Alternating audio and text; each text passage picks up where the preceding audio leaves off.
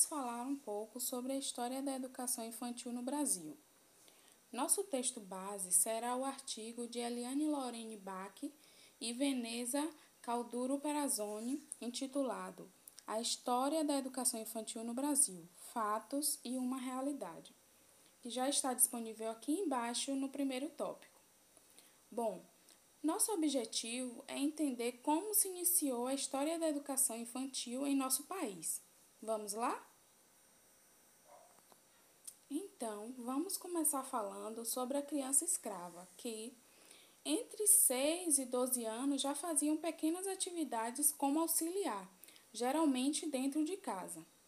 Essas crianças, a partir de 12 anos, já era vista como adulto e já podia assumir outros trabalhos braçais fora do ambiente doméstico, trabalhos mais pesados, assim como qualquer adulto que estivesse em situação de escravidão, inclusive na vida sexual.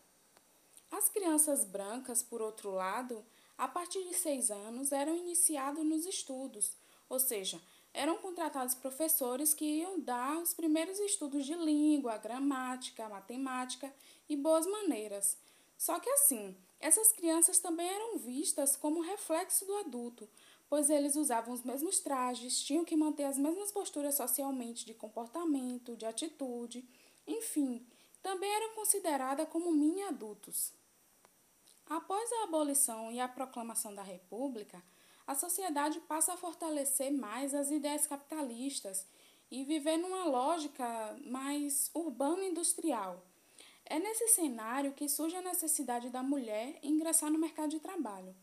E para isso é necessário criar ambientes para acolher essas crianças é, enquanto suas mães estão no serviço. As autoras ressaltam que o surgimento das creches aqui no Brasil foi um pouco diferente do que em outros lugares, exatamente por isso, porque as creches aqui serviam exatamente para dar condições que essas mulheres fossem trabalhar nas indústrias Portanto, é, este serviço, esses espaços foram criados para atender a população proletária, tanto de mães que trabalhavam nas indústrias como as empregadas domésticas.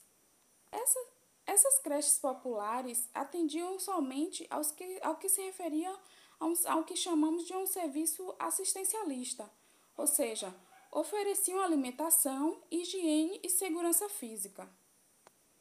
Nos anos 30, ainda persiste o entendimento de que a criança deve ser valorizada como um adulto em potencial, ou seja, ela é uma matriz do homem, um ser que viria a ser alguém no futuro.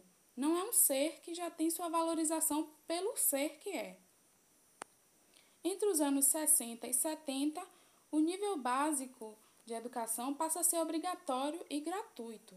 Porém, as creches não, faziam parte desse nível básico. Eram instituições, como já disse anteriormente, basicamente assistencialistas, que se propunham a cuidar das crianças enquanto suas mães estavam trabalhando. Porém, com a crescente evasão escolar que acontecia no ensino, no ensino básico e a repetência das crianças das classes mais pobres no primeiro grau, foi, intitula, foi instituída a educação pré-escolar que era também chama, é, considerada uma educação compensatória, que tinha por objetivo suprir as necessidades culturais existentes na educação familiar da classe baixa.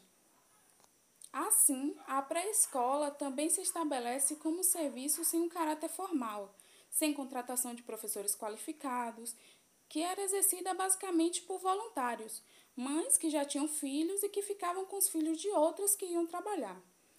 Isso causava muita desistência dessas pessoas que ficavam responsáveis, pela, responsáveis pelas crianças, pois era um trabalho quase que voluntário, recebia-se muito pouco e havia muita precarização das condições de trabalho. Nesse momento da história, já tinham surgido as creches particulares, que, ao contrário das populares, de desenvolviam atividades educativas voltadas para aspectos cognitivos, emocionais, sociais da criança. E nesse período constata-se um aumento dessas creches particulares, chamadas de jardim de infância, exatamente devido a algumas privatizações e transferência de recursos públicos para setores privados da educação. Então, podemos perceber que até os anos 80 havia uma ausência de política global e integrada além da falta de coordenação entre programas educacionais e de saúde. O serviço de pré-escola tinha um enfoque preparatório para o primeiro grau, ao mesmo tempo que uma insuficiência de docentes qualificados, porque as professoras não tinham interesse de assumir essas turmas, e quando assumiam, eram por tempo assim limitado até que surgisse alguma vaga no ensino básico. Além disso, existia também a falta de participação familiar e da sociedade nesse ensino, porque persistiu o entendimento de que essa fase não era importante, já que não tinha reconhecimento formal e não fazia parte do ensino básico.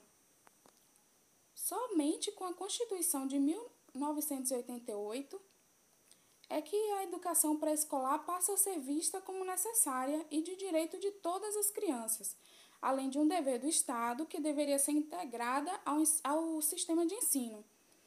Esse é considerado um marco na educação infantil, pois tanto a creche quanto a pré-escola são incluídas nas políticas educacionais e passam a seguir uma concepção pedagógica, que é de complementação da, da ação familiar e não mais de assistência, como vinha sendo até então, passando a ser um dever do Estado, como já tinha dito, e assim direito de toda criança.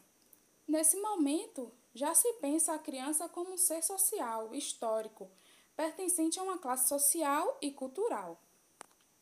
Mas, apesar de, da Constituição reconhecer a educação pré-escolar como necessária e como direito da criança, as coisas iam mudando muito lentamente.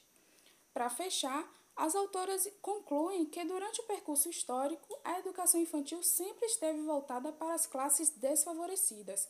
Sendo assim, o atendimento oferecido era tido como favor, caracterizado pelo assistencialismo e por uma educação compensatória. Nessa perspectiva, desde o início existiu a dicotomia entre a creche, como assistencialista e popular, e o jardim de infância, particular, como educativo. Bom, por hoje é só, gente. Leiam o texto e participem das atividades. Nas próximas aulas, daremos continuidade ao percurso histórico da educação infantil, partindo dos anos 90, que foi onde paramos. Um abraço e bom estudo a todos!